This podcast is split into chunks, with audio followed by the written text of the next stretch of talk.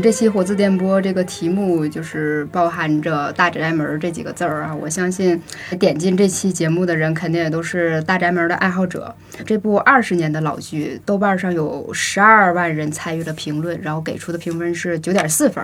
相当高。对，然后按照那个时间更新的那个讨论区，前面二十条就是更新时间居然就在本月发生的，嗯所以就是证明它就是一直都还有人在关注。对再看啊，或者是重看这个大宅门儿啊。今天呢，我们录音间里就有几位大宅门的爱好者啊，然后请几位介绍一下自己，用一句话证明自己是大宅门的爱好者吧。咱们咋来？那要不还是我先来，你先来 对大家熟悉的阿廖。但是今天我是会在 B 站看郑老 P 吃播视频下饭的阿廖。九五后的观看方式，对，九五后上 B 站看大宅门。我是一直希望能在京城百草厅百家老号买一份中药的，呃，小张同学，欢迎小张同学。谢谢。我不敢说是爱好者，但是我是大宅门导演郭宝昌新书《都是大角色和了不起的游戏》的编辑刘静植。欢迎静止老师。对这个静止老师介绍的还是有点保守哈，这是应该是陪了郭宝昌导演吃了多少顿饭的刘静止老师。对，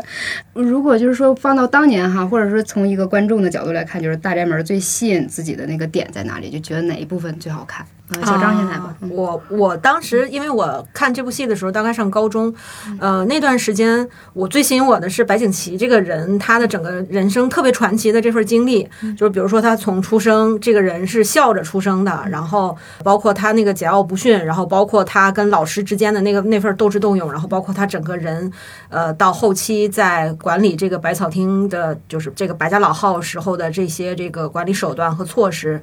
包括他和周围的这几个女性之间的这个故事，这是我最一开始看这个电视剧的一个呃感觉最吸引我的，就是这个世界上怎么还有如此传奇经历的一个人，我觉得是叹为观止的一个景观式的一种一种感受。但后来其实我这几年在翻看这个电视剧的时候，更吸引我的地方已经开始有一些变化了，比如说我开始更偏向去把前半部分，尤其是是二奶奶就白文氏的这一段戏，可能会反复的看，然后觉得二奶奶这个角色才是这个戏里边最大的一个亮点。然后呢，又对其中里边他提到的一些，比如说是买药啊，这个中药行业里面的这些商业规则的这个制定，然后怎么经营，然后再包括这些小人物，刚才那个阿廖其实也提到，包括像郑老 P 这样特别有有意思的这些可能，呃，戏份不多，但是又很少能在其他的影视作品里面看到的这些非常鲜明个性的这些角色，是我后来翻看的时候的一个经历，就是我我可能对白景琦这个主要的角色的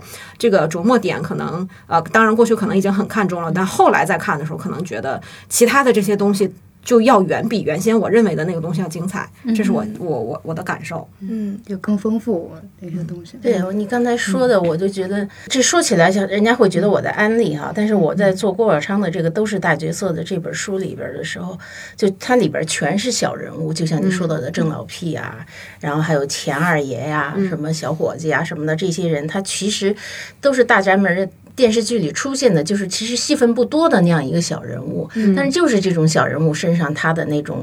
复杂的人性，以及他那种坎坷的那种经历，其实是最打动人的地方。所以其实我的感受跟你是相近的。嗯，因为我记得在哪个呃是哪篇文章里，还是这本书里，还哪里看到着这个出处有点不详了，但是肯定是那个郭宝昌他本人说的，就是他第一次递交剧本的时候，人一看主要人物七十多个，直接给退回来了，说你 这对。七十多个你写谁哈、这让他把人物删掉一半儿。对对，我印象特别深的是里边有一段当铺的戏，就是他要当一件皮袄，这件光板眉皮袄毛对，光是板眉毛。光板眉毛。他在当这个皮袄的时候，其实他经历了很多个当铺，每一个当铺的伙计就是通过比如说叠这个衣服的袖子的时候发现的这些细节，然后每一个当铺伙计从眼神里边传递出来他对这件商品的这个估价，然后包括最后告诉白景琦说你这件衣服在我这儿能当多少钱的这个整个这个过程，然后我觉得。郭宝昌当年一定自己是送过一件儿皮袄去过当铺的，这个特别鲜活的一段戏，我印象特别特别深。嗯哎，那我可以问问他是有没有这件事情？是从五两银子当成四四四两五五到四两对，我想补充一个点，就是刚好我们这里坐着的其实还有不同年龄层段的人。嗯嗯然后我当然不敢说我代表九五后了，但是我当时刚看《大宅门》的时候，我有一个很鲜明的感受，就是它跟我认识里的国产剧不一样。这个很惭愧，就是我以前看国剧，包括电视剧都看的比较少。然后在我的概念里，当现在大家如火如荼的讨论国产电视剧的时候，你就会感觉它只有一大类是那种言情的偶像剧，不管它是古装的仙侠什么，还是说是现代的言情、都市言情。再有一类可能就是一些相对大家觉得什么口碑炸裂呀、演技炸裂呀那些现实主义的这种这种电视剧。但是当你看到那个年代的国产剧的时候，它的那个整个扑面而来的质感都完全不一样。对所以当时我们一开始聊就是《大宅门》哪里吸引我的时候，我真的到处在想，我说到底什么吸引我？我说演员吗？就是服化道吗？那个布景，然后还有配乐吗，就是所有的点，就是它一你开打开这个画面的第一帧，你就会感觉它跟现在我们看的很多这些塑料的东西是不一样的。它它可能是因为导演背后的那个艺术追求在那实景拍摄，对。然后那个构图角度精妙，然后还没有那个浓重的滤镜。对 对，现在的电视剧可能是在一套已经非常非常高度标准化的一套工业生产流程里边，IP 是批量买过来的，我要批量改编的，然后这个内容会被几乎是严格定义成的各种分类，是宅斗剧啊，是宫斗剧啊，然后还是甜宠剧啊，还是仙侠剧啊，它有呃一定程度化或者是城市化的一种标签，大家会觉得哦，你这部戏出来是谁演的，然后大概你的制作班底是什么样子，它原来的原著是什么样子，我对这部戏的预期已经出来了。但是过去在就像你刚才提到，可能我们国剧在我们现在的这个 IP 化改编之前的电视剧，其实是非常多元化、非常多样化的。我们当时能看到像贫嘴张大民、像这个大明王朝一五六六这样，就是。有不同的题材，然后有不同的艺术表现风格，然后演员的整个这个表演呃方式也是非常多样化的。就当时我们看电视剧的时候，可能还觉得，比如说像张纪中当年导的整个金庸的系列，我们觉得可能跟原著或者说跟我们之前看过更早的这个呃武侠剧，可能还是有一定差距的。但是你回到今天，你再翻回来再看。现在的剧就像批量工业化生产之后，它的质感就像你刚才提到的一个词叫塑料，就是它的塑料感太强了。我们过去的东西可能它的这个形式是各式各样的，然后它的质量呢也是远近高低各有不同的，所以呢给我们带来的这个观感呢，或者说是这个视觉上的冲击啊，或者说内心的感受啊，都是非常多元化的。这个是现在的剧呃做不到的。其实这里面那个我插一个特别好玩的一个事儿哈，就是那个我有一个同事，他的母亲就是特别喜欢看谍战剧，然后她现在已经知道不同的剧都是在同一个场景里拍的。她说这横店儿 哪个屋都认识，就是她可以直接去横店儿一日游，就熟的不得了这种。那我想问一下金枝老师，那你那个有没有了解过，就是大宅门他拍摄这个景地应该不是在横横店吧？他应该选的对，最后好像还是在杭州拍的。其实当时他拍这个剧的时候，郭宝昌可能他大宅门这故事大家都知道，他很坎坷，经历了好多次的拍摄，然后又不断的那个挫折，还曾经有一版已经拍了四集了，然后又被叫停了。然后他其实其中有一个版本，他其实是找姜文来演这个七爷的，所以姜文后来一直在在说说七爷这角色应该是我啊，最后你们给给换了，老这么说。当时其实那个姜文要演这个七爷的时候，他的建议是说，一定要按这个原来的比例把这个。白家大院重新给建一下，其实就是那岳家的那个大院嘛。但是这个计划就是此处插一句，姜文儿、什么他妈的叫做预算？对这 结果就是因为这这一条，那个投资方说做不到，于是姜文才与这个角色失之交臂。那可能姜文演，可能就跟陈宝国演这个气的形象就完全变，就会变成另外一个人，另外一个气质了。但是这个也也就说明，就是说当时其实他们在拍这个《大宅门》这个剧的时候，无论是导演还是演员，都是极度对艺术负责的这样一个精神来拍摄。就前一阵儿那个郭宝生这新书首发的时候，陈宝国不是来了嘛？然后他们私下聚会的时候，陈宝国老师还说到说，当时他们拍这个剧的时候。因为郭宝生导演他是个电影导演出身，他来拍电视剧，他是用电影的方式来拍的。然后每一个场景，每每一集，他每天要拍什么戏，他要先画场景图的，包括这个构图是什么，什么走位是什么，都都特别清楚。所以他拍出来的那个质感就是不一样。然后有一天是那个导演是因为什么事儿要有一天不在。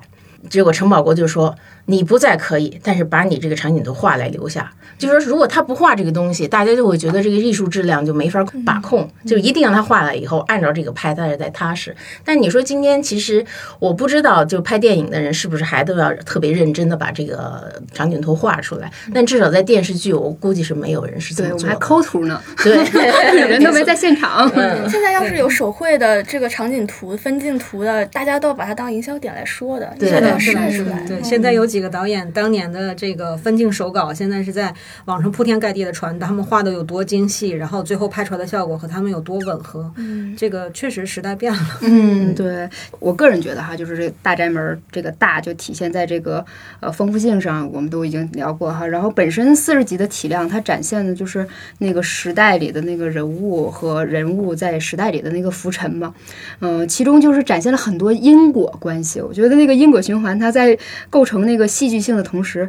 哎，也就是特别淋漓尽致，竟然在电视里就是让你感觉到了那种原本你感觉不可捉摸的命运的东西的那个存在，就看到了命运的那只手。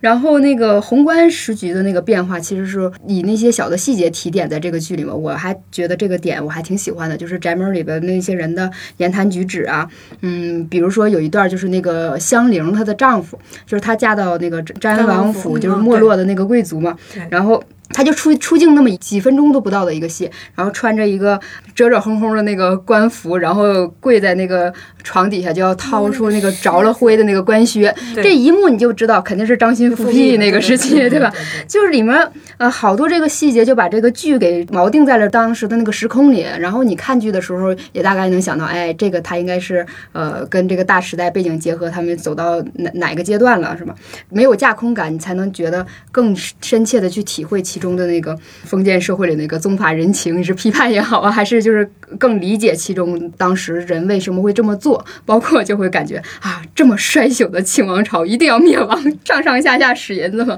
然后包括说一个家族品牌它的那个经营啊，起起落落，还有就是小张同学刚才说那个呃，关于中药行当里的那些门道哈、就是那个在袖子里面杀价那段，看着真是超级过瘾，是吧？然后就是这一部剧里面就可以可以挖的点就是太多了，然后在二十年的这个大的跨度下，也像我们刚才说，不同的时期的观众有不同的一个角度，就跟最初上映相比，就是近年来，呃，更多的人他在哎同情喜欢杨九红这个角色，他们对那个杨九红。可能打的标签，我就觉得有点像今天我们呃比较熟悉的一个标题，说啊，她太懂得自己要什么了，这个女人。然后我觉得她是那种有点像什么美强惨的那种现代女性，因为她会把她那个赎身行为当成一种投资行为。然后还有一个呢，就是大家更理解了那个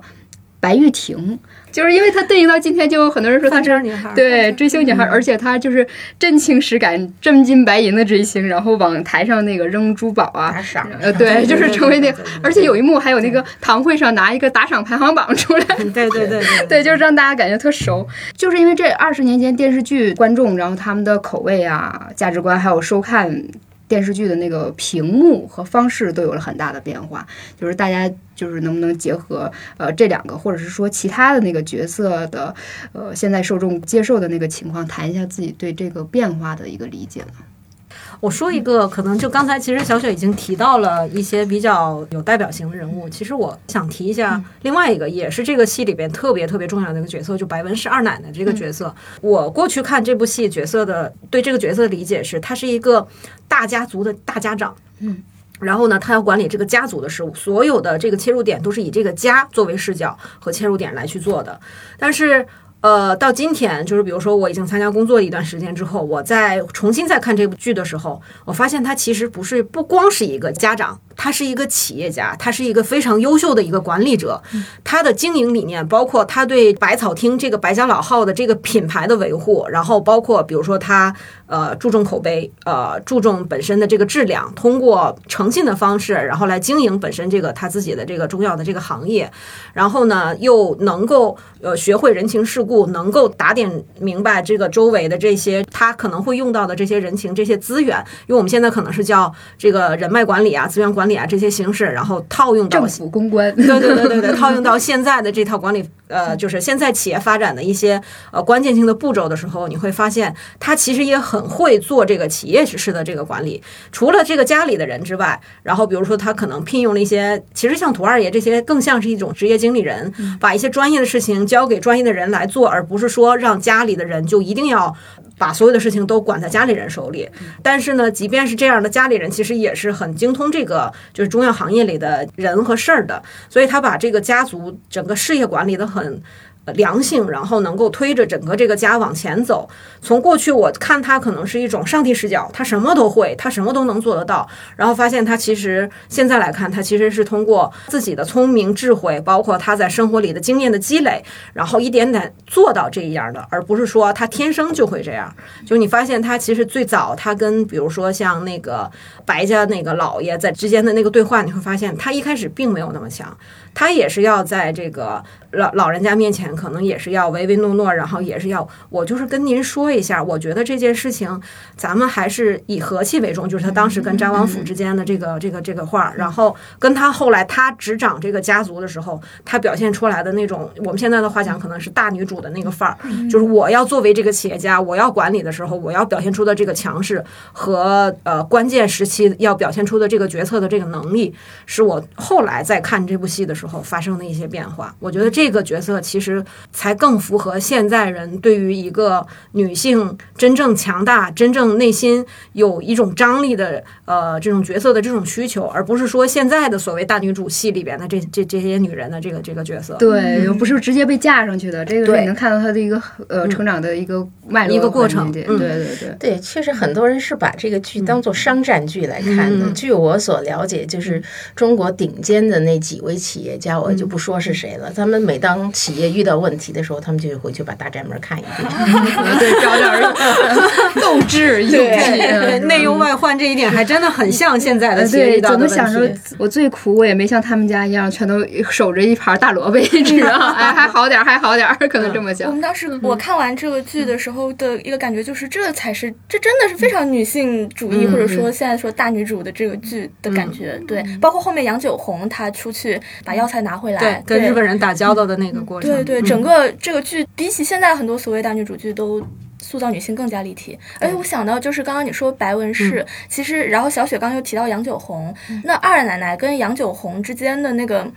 斗争吧，其实也挺多人在讨论的。因为呃，说到就大家来看这部剧的评论，我就去翻嘛。我当时翻比较多是 B 站，然后就是优酷，我就看大概基本现在能看到留言都是近五年的。首先，杨九红确实就是一个讨论度非常高的角色，只要搜搜大宅门靠前的很多都是杨九红的片段。然后就是大家会讨论他做的事情，怎么评价他。一般就是两种声音，要么觉得他同值得同情，要么觉得他活该是倒贴。然后你会发现有很多我们现在就是流行的那些话，都把它直接用过来去评价这个人了。你包括我们说这个剧大女主也好，我们说她是什么倒贴也好，然后谁谁谁渣男是什么，这是一个时代的变化。可能以前大家评价她不像现在这样有很多很直接的词语往上贴。然后再一个就是怎么看待二奶奶跟那杨九红，我的感觉是好像。这五年大家都还是众说纷纭的，不太能明显看出来哪一边胜利了。但我只能有一个明显的感觉，就是大家评价这些人的时候，有特别多的简单的标签可以直接套用了。因为你一说到这个二奶奶和杨九红的关系，我就印象非常深刻的就是，嗯，媒体的记者去采访宝昌老师，因为这剧今年二十年嘛，大家都觉得是一个重新来总结和观察这个剧的一个节点，而且就发现新一代看大宅门的观众又成成长起来了。那么说到这个问题的时候，就正好是那个，因为宝昌老师把这个。大宅门，他也做了个京剧。京剧版的大宅门呢，不像电视剧有那么长的篇幅，所以它其中其实结的主要是这个白景琦去济南。嗯，然后遇到杨九红，他和杨九红的这个命运纠葛的这一段故事。那么在这个里头，其实就非常直接的二奶奶和杨九红的关系，你就会发现二奶奶就完全是个封建大家长，她就不让他进门，孩子可以留下，你人可以走。然后新一代的观众就会说：“哎，二奶奶怎么那个电视剧里那么一个大女主的形象，怎么到了这个京剧里头，她就是一个封建大家长，她成了坏人了？就是 现在就是呃，大家都很简。”简单的容易用好人和坏人去评价这个事情。然后我我印象很深，宝昌老师就说了一句话，说说你们现在就是看待问题，就是能不能不用那么简单来判断。他说你要简单来判断这个事情，我就问你一句话：如果你自己是一个家长，你有孩子，哎，有一天你儿子。领过来一个呃媳妇儿，说你这媳妇儿是以前当妓女的，但是我爱她，我们要结婚。说你的第一反应是什么？说你不要做这种简单的这种道德判断，而且你不要把这种东西永远加在别人身上，而忽略了就是说时代呀，呃，忽略了人性啊，什么种种种的一切这种复杂的因素，你不能简单来说是对还是不对。那作为宝昌老师本人，他肯定他是他的同情是站在杨九红这一边的，因为确实这是一个不幸的女。女性，那这个我也要说到，就是说，实际上他在这个艺术创造当中，就是在大宅门创造的时候呢，他很多人物是他带有这种艺术加工的这个手段的，因为那毕竟是剧。但实际上很多人物的真实命运呢和剧是不一样的，这也就是他为什么要写都是大角色的这个书，因为文学的写法和这个影视剧的表现方式是不一样。杨九红这个人的真实的这个原型，在生活里是活到了九十多岁。那么他一辈子，他摘不掉的帽子就是他当过妓女，就一直解放后被人批在宅门里没人理他，瞧不起他。只有郭宝昌是他愿意去跟他说话聊天，所以他就特别了解这个人。然后最后杨九红的那个呃死亡的这个命运是更悲惨，九十多岁了被红卫兵揪出来斗，就是因为说斗这个老妓女。实际上，你说杨九红她作为妓女，她是一个被如果按照我们过去的说法，她是一个被压迫、被剥削的那么一个底层的人。她她成为妓女也不是她自己选择的，是被家里卖的。那么她赎了身，但但是这个姚姐儿的这个帽子一直戴在她身上一辈子，直到文革还被红卫兵小将这么来斗，斗完了以后没几天，老人家就很凄惨的去世了。所以就是。郭宝山就对这些人的这种命运，他就是一直在心里都是耿耿于怀的。那电视剧，他出于电视剧的需要，杨景红在那个时候就去世了。但实际上，真实人物的命运也许比电视剧里所展现的要更复杂，要更生动，所以他才会写了《都是大角色》这本书。就里边的很多人都是那个电视剧里头那个命运是不一样的。比如说郑老皮。嗯，就是郑老屁，你们你们看到电视剧里，其实我觉得年轻人现在很喜欢哈，就是郑像你说的郑老屁的吃播，就是大家都很印象很深，就是因为小孩都不好好吃饭，于是这个白景琦就会把他拎过来说，你你在那吃吃给他们看啊，小孩看的目瞪口呆。那郭宝昌有印象，他小时候也看过这个吃，他确实太能吃了。然后最后他他的那个剧里头的那个命运是最后是撑死的，对吧？嗯，但实际上郑老屁这个人在真实生活中他。实际上到后来，他并没有撑死，但是呢，确实后来他的命运，郭宝生不知道了。哦，宅门散了以后，这些伙计不是都各自回家了吗？他书里会写到，就是到那个三年自然灾害的时候，大家都吃不上饭，然后呢，郑老屁。有一天突然来见了他妈妈，就是大宅门里香秀那个角色。嗯，那时候他妈妈已经是这个掌家的嘛，虽然已经分家了，然后凑了那个特别不容易的两包酸枣，因为他觉得他来见太太，他得体面。嗯，但是大家看着都觉得很心酸嘛。这酸枣如果在农村的话，这可能得多少人得当饭吃，当当饭吃。但是他凑着来来见了太太，然后这个他妈妈就觉得哎呀特别不容易。很辛苦，然后他什么也没说，并没有说啊你要帮助我呀，或者是你你帮帮我们家人什么，什么都没说，就是来看看旧主人。然后他妈当然让他带了些东西回去，在那以后就再也没见到这个人，就是茫茫人海中你不知道这个人的生死。嗯。这那种就是就是文字给你的力量和那个影视剧是不一样。影视剧你看到他给撑死你，你你也很觉得很震撼，会很难过。但是你在文字里头，你觉得那么消散的人群里头，然后你不知道他命运，那是又是另外一种感慨。这就是文字和影视剧的，我觉得很大的不一样。嗯，对，觉得看完电视剧的一个感受就是这里面真的没有配角，每一个人物都。在自己的那个人生轨道上，都你感觉就算是看到他的惊鸿一面，也觉得他非常的立体跟精彩。我觉得这可能也是郭老师后来又去写这本书，那他叫都是大角色，就是说每个人都是生活里的小人物，但是他其实都自己人生里面的那个非常重要的角色。嗯，对，就人生。国歌里有一句话，就是在生活里没有人是配角，但很可能这样普通的人，他也许被历史抛弃了，嗯也许就是被主流的这种。话语抛弃，但实际上真的是生活里没有配角，而且这种复杂的这种人性的表现、复杂的命运的人生的体味，以及这个时代对人特殊的这种塑造、对人的塑造、对命运的塑造，都会是让人感愧不已的。嗯嗯嗯，其实我们就是说，这是看书得到一种这个意味悠长的一个东西哈。然后，但是我们现在很多看剧的这个观众，呃，跟二十年相比的话，就是在知识的构成和这个话语表达方式上就有了很大的不同。比如说，你刚才提到了那个叫倒贴，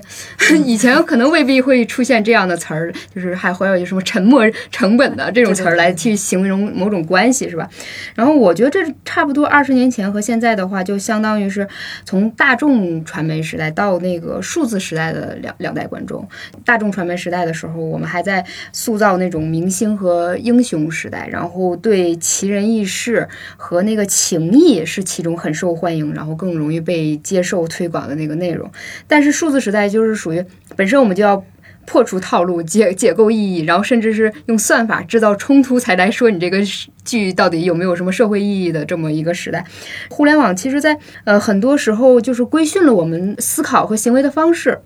就比如说那个，呃，我们经常就是按各种按键操作，确认、取消、确认、取消这种操作，好像就让我们更能接受那种标准的、合格的，嗯就甚至是很贫乏的东西嘛。对，嗯，然后比如说有一段那个就是槐花的死吧，咱们讲到说那个杨九红这段说槐花的死，在过去的话哈，就是我跟家里一些就是那个七零后 聊天就问这个剧的时候，他们其实就很认定说，那槐花的死，那在过去就可能被认为是。是杨景红，你德行不足，你作为一个姨奶奶，你没有资格去那个把槐花就是也作为一个下人来对待。说你看，像呃反过来，像那个黄春儿，她做到了就是德配其位吧，然后对那个杨九红又还还有下人，其他都是那个发心非常的善意，有德行，所以他才会是那个大太真正的太太。对，所以说那个杨九红，你既然能去那个害这个槐花，就做这样的事儿，包括这个杨九红，他这个悲剧的这个结。局，他们甚至会认为是在这个槐花这件事儿上造了一段孽，就是上世纪的观众吧，差不多可以说世纪末的观众，对，很注重这个因果。但是今天我们可能很多人就认为，哎，槐花就是是自不量力，就是他心胸和手腕都达不到那么样一个程度，然后就是去受那个香秀的撺掇，就是有点自找的这种，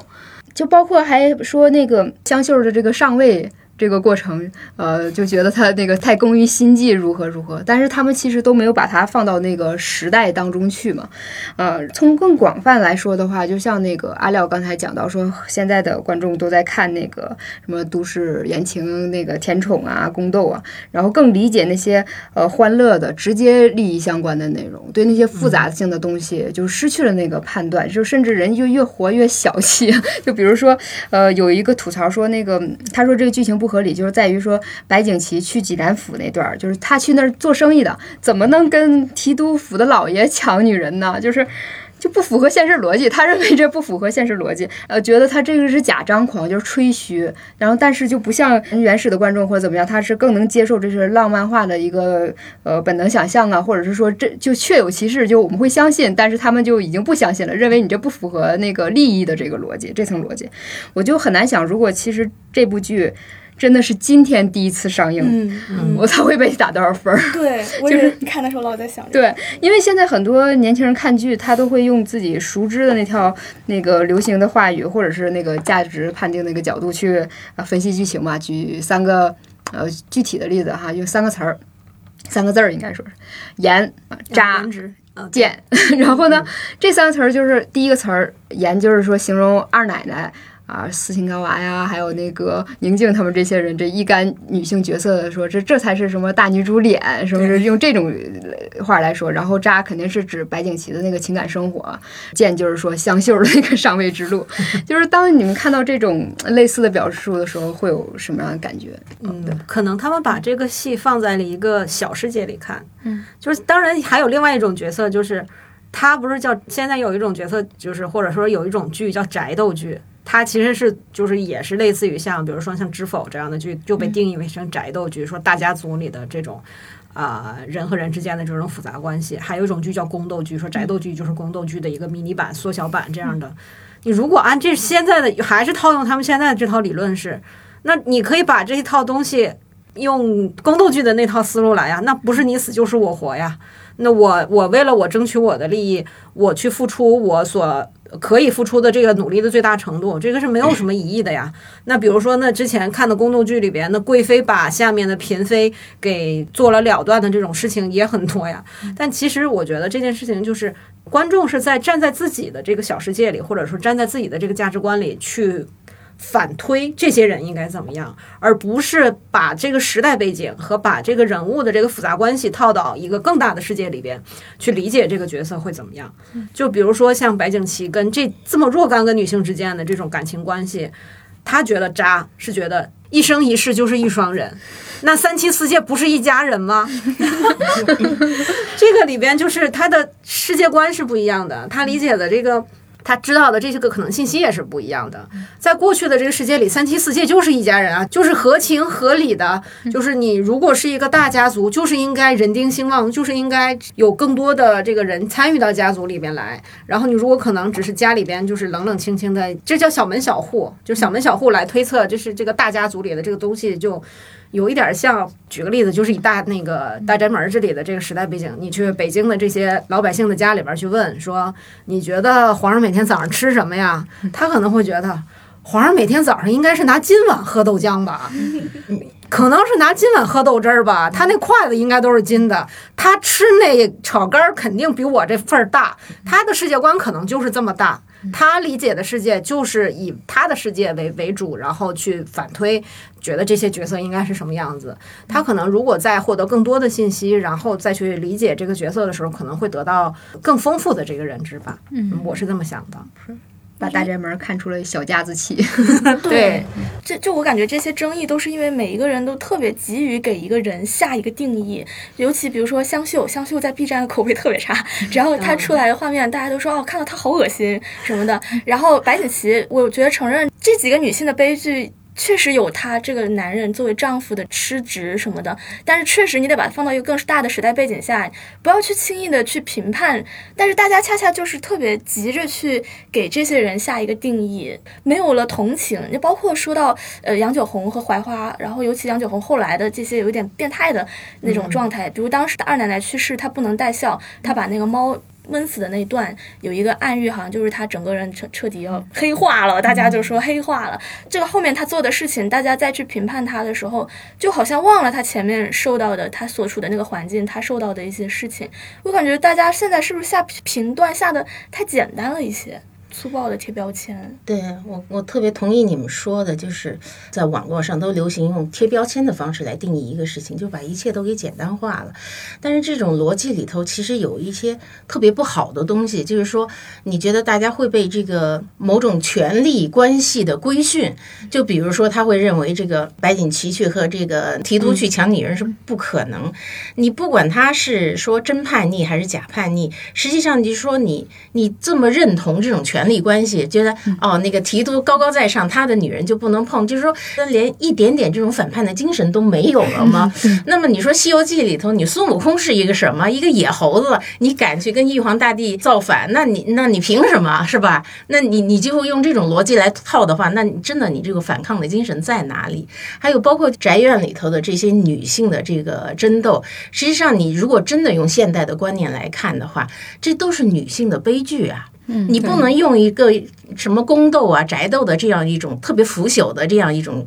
价值观去看它，就好像是一堆女人在那斗，你斗不赢是那因为你没有权利，你不够有权利啊，你不够强，你要黑化你强，然后每个人都拼命争到权力的巅峰，我就能把所有人踩到脚下。那你不去想想这个酱缸它的形成，这个酱缸本身它合理吗？你不是应该想的是这种东西，就是我们不要让它再存在，不要让今天再出现什么三妻四妾，然后成为合理的存在，让女人你没有。别的地方去展现自己的价值，你所以你在家里去宅斗，然后或者是你在皇宫里边去你去宫斗，你的所有的可怜的价值仅仅仅存在着这里，而不是说你在社会上更多的地方去体现你自己的价值。你要看的批判的那个精神，应该是在这些方面，而不简单的去说定义说，哎呀，他渣呀，啊，他贱呐，呃，他对他纯呀什么的。那其实这种价值观都是比较腐朽、很落后的，真的不应该属于我们今天的年轻人呢？就包括说到香秀说贱哈，我就挺不明白的。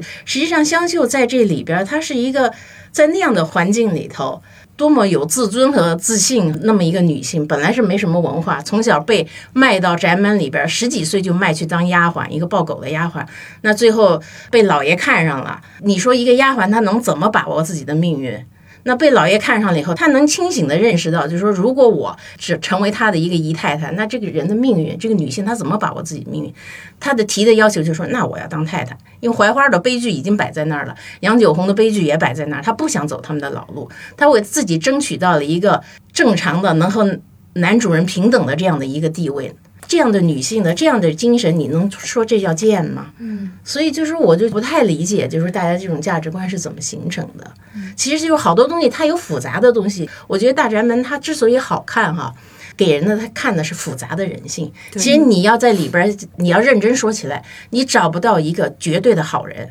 你要按白莲花的标准去，没有白莲花。嗯，然后但是里边也没有一个绝对的坏人。嗯，就像这个三爷，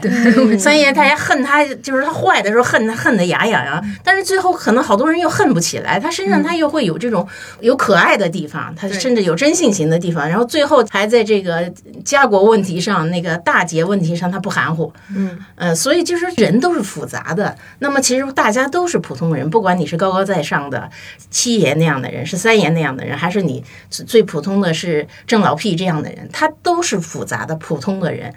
他们就在这个人生里头，他可能有善的选择，也有恶的选择，在不同的情况下，他可能都会做好事，也会做坏事。但是就是你我们作为看客，你看的很热闹的同时，其实你在这里边，你你能够每个人，我觉得应该能映照到自己。大家朴素的道德观会认为这好的东西我们就应该学，那不好的东西我们该。洋气的，该让它不再出现的东西，我们就不让它出现。其实它让你反思，就是说你你的生活、你的社会、你人性应该怎么更好的一个一个问题。我觉得是这样。对，其实香秀的话，我觉得他本人是真正革命性意识是最强的那一个。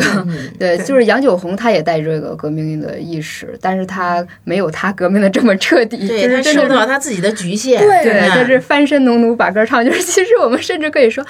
对照到现在的印度。我们可以说，这他这个底下的那个那个种姓制度，对种姓制度里面最低种姓的人，然后要往上去翻越。但大多数情况下，就是人你内化了这种种姓制度，你不晓得再去反抗了，你就完全接受了你这个宿命。就是比如说槐花和香秀两个同样是丫鬟的角色，有两段嘛，就是槐花最开始是被安排陪敬业去那个办药的时候，就是一个伺候人的这个形象嘛。然后二奶奶。就是临终的时候，让让那个槐花去伺候那个景琦，他也是这么完全都是顺从式的，就是没有这样的这个突破。但是可以看槐花和香秀他们的出身是一样的，香秀做出怎怎样的抉择，就是能看出他的这个气魄和他这个革命性的那个所在吧，是吧？对，而且像香秀这个角色，他是要后来的这个时代承接上，这个角色是很重要的，也是一个能起到衔接性作用的。呃，因为到后期大宅门的经历已经呃快到解放的这个。经历了，以杨九红这个这个这种身份，或者说是他之前对自己这个世界的这个觉悟上来看的话，他可能还没有到一个有觉醒，或者说是有反抗，或者是有解放精神的这个这个地步。但是到香秀身上，其实可能这种反抗的意识就很明显了，或者说他能付出的实际的行动也更有效了。到后来，就比如说像《大宅门》第二部的时候，整个香秀就已经开始可以当家了，然后已经作为整个呃白景琦家的这个当家人的这个身份，然后出现在后面的这个故事里面的时候，它是非常有效的能承接过来的，嗯，而而且也把这个家管得非常条理明晰，然后管的呃就是就是清清楚楚的，这个我觉得是有一定原因的，嗯，而且好像还应该补充一点，就是嗯香秀本人做的这个抉择，也许未必发心于我要对权力和利益还有安身立命的追。逐他是跟白景琦是七爷是有真正的感情的啊，包括他们那个互动的那个呃调情调戏，是这是两个人的那个精神地地势，对真情那个那个精神世界其实也是一定程度上对等吻合的，对，所以这也是香秀能够吸引老爷的这个地方，就是他的那个境界和格局不是一个普通丫鬟的那个境界和格局。然后本身香秀这个人物呢，呃，因为这个原型就是郭郭宝昌的母亲嘛，嗯，他母亲其实就是一个。在所有的问题上，他们能够敏锐直觉的做出这个特别有眼光的判断的这样一个女性。其实包括这个都是大角色的这个书里头，虽然没有单独有一篇来写她母亲，但是在各个人物的这个里边都有她母亲的出现，你就会发现她母亲这个角色非常的聪明，非常睿智，而且就是郭宝上说到一件事情，就是解放以后不是公私合营嘛，那么其实就是。我们就还说白家吧，就是作为一个这个私企，他其实对于这个新政府、新政权，他是他就觉得那个是抗拒的，因为他们属于被革命的对象嘛，所以就不愿意跟新政府接触，就觉得啊，那个呃，我们得离远点儿。但是就是这郭宝昌的母亲，他就觉得我要和新政府合作，是他们家人第一个加入政协的。然后加入政协以后，其他的人就看着哇，特别羡慕他那么风光，他那么好。哎呀，我们晚了，就觉得啊，我们要争先恐后的也要去加入什么政协，加入工商联，好像就是才能登上新中国的大船。就他其实就是说，他就是这种很智慧的人物，就是很独立的。对，而且我觉得每个人都会受到时代的局限。就是郭宝昌他说到，他就是他最早写《大宅门》这个，他最早写的是小说。他写这个小说的时候。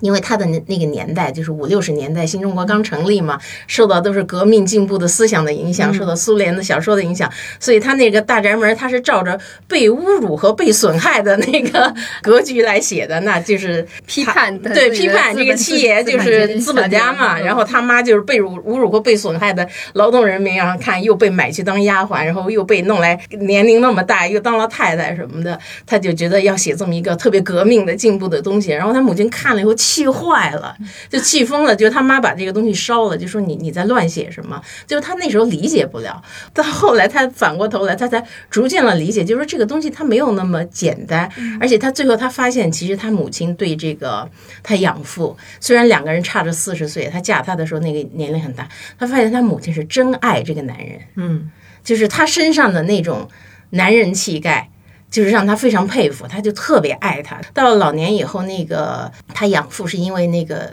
按今天的话来说，应该老年痴呆嘛，就是人已经糊涂了。但是他母亲就无微不至的照顾着他。然后老头经常就是稍微明白一点，就说我要上街。然后呢，他妈妈每次就是哎穿戴的整整齐齐，把老头照顾特别好，就带着他出去。之前老头已经看不见，什么也看不见，而且带他出去也不知道，然后就要带他出去转一圈，就高高兴兴回来。每天都要这样。完了有几次就是他妈妈不在家，老头说我要上街。那郭宝昌就想，哎，反正你也看不见，你也不知道，就拉着他手在屋里转了两圈，就说啊，我们上街了，那个回来了。然后他妈回来以后气坏了。就是说，觉得你怎么能这么对他？你是什么人？你凭什么要这么对他？你这是对他的侮辱，就骂他。后来他才回想起来，他就觉得这不是爱情，这是什么？就是他母亲就觉得你你在糊弄他，你都是侮辱，这是不允许的。好动人啊！对，其实就是他其实有很多人性的这种特别。呃，动人的东西在里头，它不是简单的说你要站队，说这是对，你是错，这是渣，这是正义。包括就是白景琦这个人物，我觉得都有很多可讨论的地方。就好多，因为我能看见好多人就说看这个剧就特别喜欢白景琦，因为他觉得这个男人身上看到了一种中国气派，就特别的有男人范儿。那理想中的男性就是这个样子。那就为什么就好多人会有这样的想法呢？其实你说你你要说他渣是好，他有四个女人，他不专一，后来怎么怎么怎么样？你不能用简单的这种道德评判来评判。然后你说他混，他确实也特别混，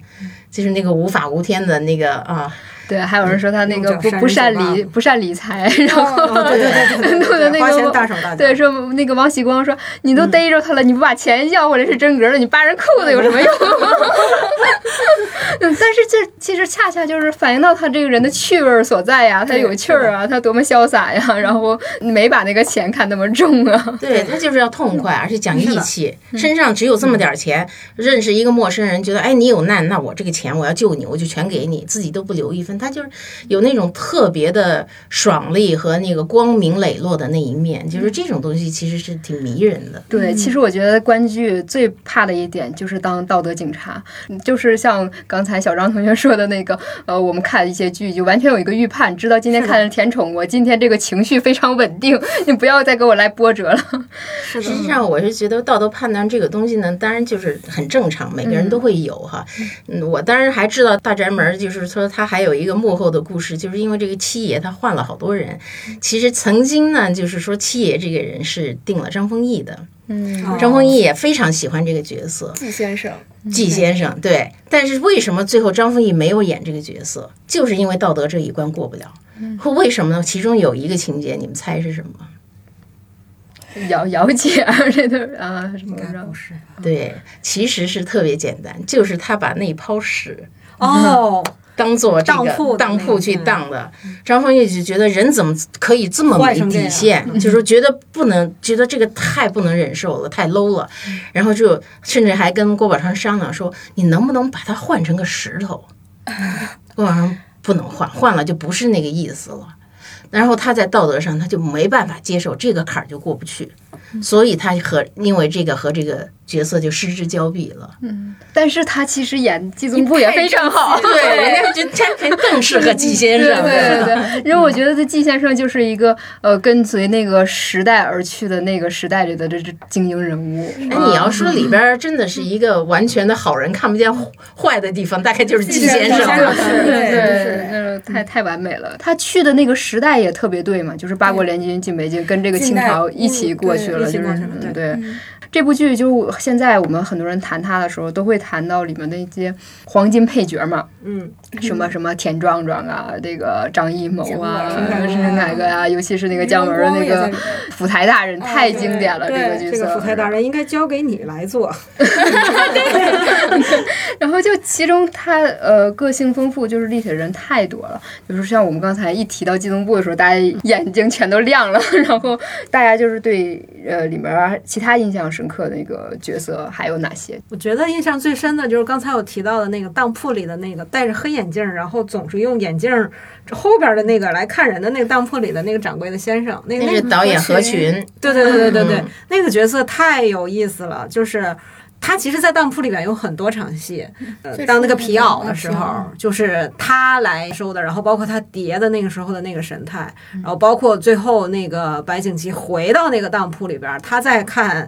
呃，白景琦的那个就是他那个神态上那个变化，就是怎么样，你中计了吧？嗯，那种精神状态，然后包括还有。后来那泡屎应该也是在他的那个是当铺当的，对 对，就刚才那个老师提到的那泡屎也是在他。最后包括他知道真相之后的那个惊讶，这个角色我我印象特挺深的。然后包括他戴那个小黑眼镜，然后他从整个视觉形象上，然后其实他是在丰富白景琦这个角色的这个。他是相当于一个陪衬吧，但是他这个用何群的这个表演，然后给白景琦这个角色上加了很多分。嗯，其实宝昌老师这本大角色的那个序言，一一开篇就写到了这个角色，对，嗯，当时就是说何群导演他演完了这个角色以后，大家在路上。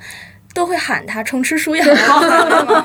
对，所以他说明他人物也演得更深入人，心。何群就自己就说：“嘿，我拍了那么多电影和剧，人都记不住，结果这么一小当铺的那个老板人全记住他了。是的，确实很鲜明的一个角色，印象特别深。嗯，我印象深的是那个二爷，哦呃，，景琦的爸爸对对，也很有意思。对，就从他什么地方开始觉得他有意思呢？就是那个景琦小的时候犯浑，然后被他妈妈赶出去，是不是还脱光了衣服在站在外面罚站？罚站对他把他这个二爷把他儿子叫过来，两个人围着烤火，然后说一点背诗词什么是的嗯然后锦旗说了接了一句诗。原文我不记得了，但是当时说中的大概就是二爷有一点郁郁不得志，一身劲爆未曾开啊，对对对对，哎，但是二爷那个反应，就是他演出来的那个感觉，然后以及这个情节这么写，我都觉得特别有意思。然后以及他就是，你看他好像是大家说是吃软饭的，但是他能够，他是一个非常能够认清楚自己的人，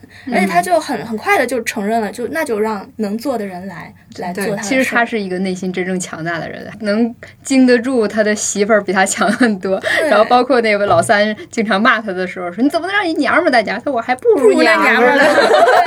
笑死了。包括刚才大家提到的季先生，季先生之所以能接着来教白景琦，也是因为他爸爸这呃眼光，因为他爸爸的原因很多，就是其实后来有人分析过，说白景琦身上的，比如说他的温柔的部分，他的幽默的部分，很多是继承了爸爸这边的。嗯，就是其实相对来说，二奶奶是一个非常严肃、不苟言笑的一个大家长，她在教育白景琪的这件事情上是非常严厉的。他犯了错误之后一定会打，然后呢，这孩子又不哭，又很倔，然后二奶奶打的又又更狠了。但是他生命里，或者说是他在人生经历的前半段收获到的那些关怀啊，收获到那些幽默呀，收获到那些可能更呃细腻的这些情感，是源自于父亲的。父亲教给他刚，比如说刚才罚站的时候，然后教给他怎么能乐观的面对困难，就是选择这个老师的时候，能怎么样真选到了一个有本事的老师，然后教他的东西的时候，能够真的教让老师去教，然后家长不再参与，然后包括最后他们父子分别的那场戏，特别让人动容的，就是爸爸远远的看着这个孩子，腰都佝偻着，对他不敢往前上，他不敢靠前，因为可能更丰富的感情会在那一段时间迸发出来。然后他爸爸又是一个很内向的人，嗯，其实二爷这个角色原来是打算找李雪健老师演的。哦，嗯，阴差阳错没演成，然后后来，所以李雪健是后来是客串嘛。嗯，而且其实二爷这个角色更有意思，就是《觉醒年代》里的顾鸿铭。是的，是的，是的。你再重新对比两个一起看，哇，我这演员可塑性好强啊！边娟老师演了很多，嗯，就是他的角色经常不是特别重要的角色，但是他的表演能力是让整个就是这他能让这个人物升华起来的一个一个演员。这是好演员，而且也在剧里头也确实是好角色，让演员也有的发挥。对，其实重看这部剧的时候，我们也会有一些想吐槽的内容，因为我个人看的话是觉得这个服化道的一个问题上，就是、呃，当时那个化妆技术可能比较有限。粉用的不太好，你觉得有的时候那二奶奶脸那个粉对浮粉，然后快要掉渣的感觉。它其实还有一个原因是现在的播放能力已经到高清能力了。嗯，就是它原来是在一个普通的那个显像管电视上播的时候，但是现在我们有了新的设备之后，发现有了高清能力之后，还有一个原因，郭宝成原来是电影导演，他喜欢给特写，对对对对，没错，这是一个简直是恐怖的特写，就在那超大电视上那么大一脑袋，所以你你。看到的粉为什么会掉渣儿？就是 你给到特写的这个地步的时候，人脸上的所有毛孔都会被看见。对，呃，其实还有一个吐槽，就是因为有些人他的那个年龄，实际年龄跟剧里年龄差别有点大。你想想那个张光福里边那个特别典型的，那个白景琦刚成年的时候，跟季宗部策马奔腾的，然后陈宝国一张大脸全是褶，然后给一个巨大的特写。那小小景琦那本来很鲜嫩的一张脸，突然一下子换没有少年感对，是成年感，没有少年感。但是幸好是陈宝国真的是演技好，对他那走路的一步伐的那个轻对一集他那个就把观众拧过来，但是刚转的时候确实是真是别扭。主要是那个大转场，就是那个大特写有点太 太大了。哎，怎么就变了？对，然后包括那个大爷的大爷的三个儿子，对，说他们三个儿子，结果一抬起来几个老不咔嚓的脸，大家全笑场了。那个就是因为本来他们才最大的才二十四五岁吧，对对对然后结果感觉比大爷那个四五岁，他们还要在集市上认大爷那会儿，其实是很感人的一个画面。但是因为那几个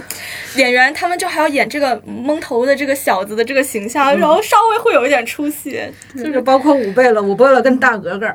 你觉得这个五贝勒应该是一个能当爷爷的这个年龄了，还跟大格格跟跟那儿那个就是你你侬我侬的，对。对对对，然后卿卿我我的，然后包因为他后来还要演到那个五贝勒就是年老色衰，就是整个头发就是两鬓斑白的那个年龄，都是他一个人演的，然后所以他前面那段时间感觉有点出戏，然后包括还有一个就是说到大格格，就大格格她不是怀孕六个月的时候，就白家老太爷去的时候又演了一遍嘛。这里边有一个细节，就是因为他拍那个戏的时候是冬天，就是耳朵呀、鼻子呀，其实演员有些东西是盖化妆盖不住的，耳朵是冻得通红的。嗯对，对演员说话的时候是会有白非常气儿的。会非常重的哈气的，嗯。对，然后六个月之后还有，就你就发现这是什么季节呀？怎么这么还这么冷啊？这这种事儿其实特别多。对，我记得夏天那些戏，就是演什么那个二奶奶贿赂的那个太监啊长公公长长公公公公，对嗯。他吃葡萄，然后要在大冬天里面演出来那个夏天吃葡萄的感觉，其实真真是演员有功夫，但是他们那个讲话哈出来的气盖不住的。啊，对，这这这，但倒是让人更加佩服那个演员。是。对这个细节，那个郭宝昌在《了不起的游戏》，他虽然是一本说京剧的书，但是因为大宅门也有好多京剧的东西，他就讲到表演的时候，他写了这一段戏，就是黄宗洛，大家都知道是著名的老演员，那时候很大年纪来演这长公公，结果说那个温度是零下二十多度，把老头给冻坏了。但是呢，他就特别敬业，一场场演，演完以后，老头跟郭宝昌说了一句话，说那冻死我也是一条命。太可爱了，对，但但是你也可以知道，就是说当时的那个剧，你能看见这个经费是多么的缺乏，是你能看出来这种窘迫。它打动人，完全是因为艺术上的魅力。是的，然后包括槽点，刚才还跟小雪提到一个槽点，就是这部戏其实有很多个。北京之外的戏，比如说他去东北买药的戏，比如说他去山西看大爷的戏，还有个非常重要的地方是济南府的戏。刚才有提到东北买药的戏和山西的戏，它都有一定的场景你能带入进去，比如说可能大爷当时住的那种像窑洞一样的这种画面，然后在东北采购药材的时候，有一个东北老大爷要买他那卖他那个野山参，对野山参那段，但唯独在山东的时候。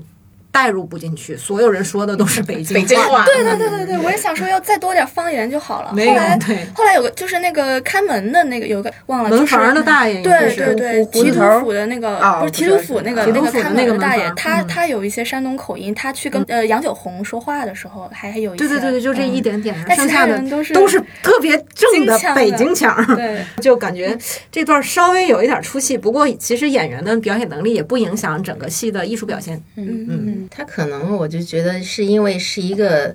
跨度特别大的戏吧，经常是一个人从很小就演到一生，这样的那个对角色的这种把控的能力，不是一般演员能把握的。所以他基本上在选演员的时候都年龄偏大，就大家就是有所诟病的，就会觉得你年轻的时候不年轻嘛。其实二奶奶出场的时候其实也很年轻，二十多岁。但是斯琴高娃那你怎么可能是二十多岁的样子呢？比如说白景琦，你说他一直演到老。你说你要一个年轻的演员，他真的拿不下这个角色来。对，而且就说这个复杂这个难度，就记得陈宝国说过一句话，就说他特别感谢这个白景琦这个角色，就是他作为一个演员，他能够把一个角色从年轻一一生给演清楚，而且是这么有个性。他从作为一个演员，他第一次找到了自信。他说这话的时候，我们都不相信。就说，因为陈宝国在这之前他已经是非常著名的演员了，他在八十年代就成名，而且他是八十年代最早的时候，他那时候演过一个电视剧叫《赤橙红绿青蓝紫》，当时火的呀，火的就像今天的青春偶像剧一样。他实际上他可以说是那个年代的青春偶像。整个八十年代他拍的电影很多也很有名，就包括那个武则天，就刘晓庆演的那个武则天，他是演唐明皇的，是实际上就他有特别多的角色，他演的李治，对。但是他直到就是说，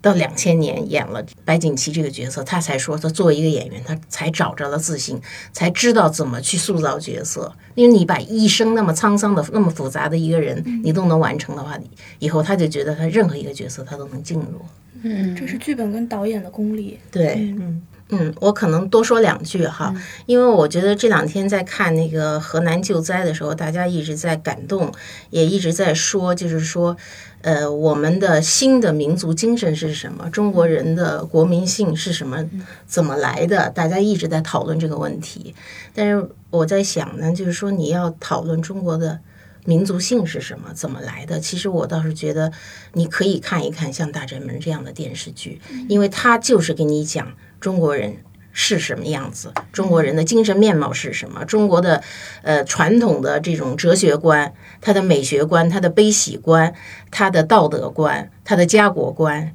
全部在这部剧里都有，而且就是里边的这个人性的复杂，它都在里边呈现了。所以有些人就会说，这个大宅门是二十世纪的新的《红楼梦》。嗯，这个是有一定道理的。他把这种复杂的事情。把这个丰富的人性、丰富的故事以及呃时代的这种复杂的波诡云谲的这种变化对人的影响，全都写在里边了。那么除了看这部剧呢，其实我是还是建议，就是大家同时也可以看看郭宝昌老师这两本新书，一本是他写京剧究竟好在哪儿的了不起的游戏。不要一听说京剧，大家就觉得这种特别老、特别陈旧。首先一个，我保证郭宝昌老师写这个书写的非常好看，他就像大宅门一样讲故事讲得很好。因为里边那个大宅门，大家看会不知不觉的接受到很多京剧的元素，包括大宅门的那个音乐。配乐、主题曲，主题曲，它的节奏，以及它里边不断的剧情里会插入这种特别那个黑洞洞，对他们那种经典的京剧的那个剧情，它都用得非常的精妙。然后那些东西和中国人的生活的关系，其实我觉得了不起的游戏就把这事儿都说得很清楚。就包括这本书里，他也写到了好多他在大宅门里头对这个京剧元素的运用，甚至包括会写到这个京剧演员来演影视剧会和影视演员有什么样的不一样。就他这些故事都讲得非常的精彩，然后最后给你提升到一个哲学的高度，就是说我们京剧到底为什么好，以及就是我们中国人在今天应该怎么建立我们的文化自信。那么其实还有另外一本，这个都是大角色呢，其实是他这个郭宝昌一生他能遇见的这些奇人异事的一个集合，其中有大部分的呃里边的人物就是在大宅门里头出现过的这些小人物，比如说他的那个又善良，但是又因为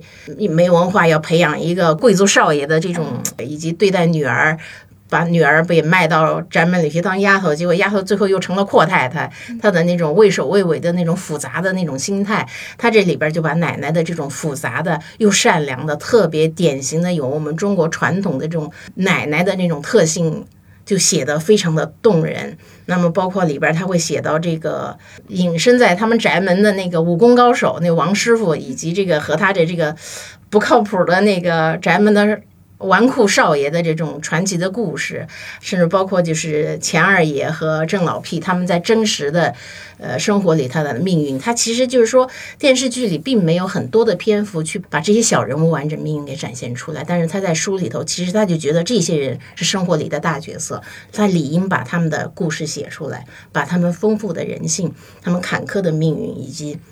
他们的这个被时代塑造的这个经历，来告诉大家，我们看了以后，我们就会，呃，对我们自己的二十世纪的历史以及对于人性，都会有更多丰富的认识。所以，就是我就觉得郭宝昌导演，就是他。不仅是一个好的影视导演，同时他也是个非常好的作家。其实大家真的应该关注。嗯，其实我看那个《都是大角色》这本书里面，我还有一个就是觉得特别独特的地方，就是关于五十年代到七十年代之间这一段事情，很少有作者能把它写的那么的生动有趣，只有真正的一个故事在里面。虽然它离我们没有那么远，但是。他是那么陌生，但是在那这本书里面的时候，郭宝昌把自己的那个经历，呃，和这些人物他们的那个命运结合起来，让你能对那个时代有更新、更全面的一个认识。因为他是从一些很生动的那些人物的经历入手去写，然后背后你才能够感觉到那个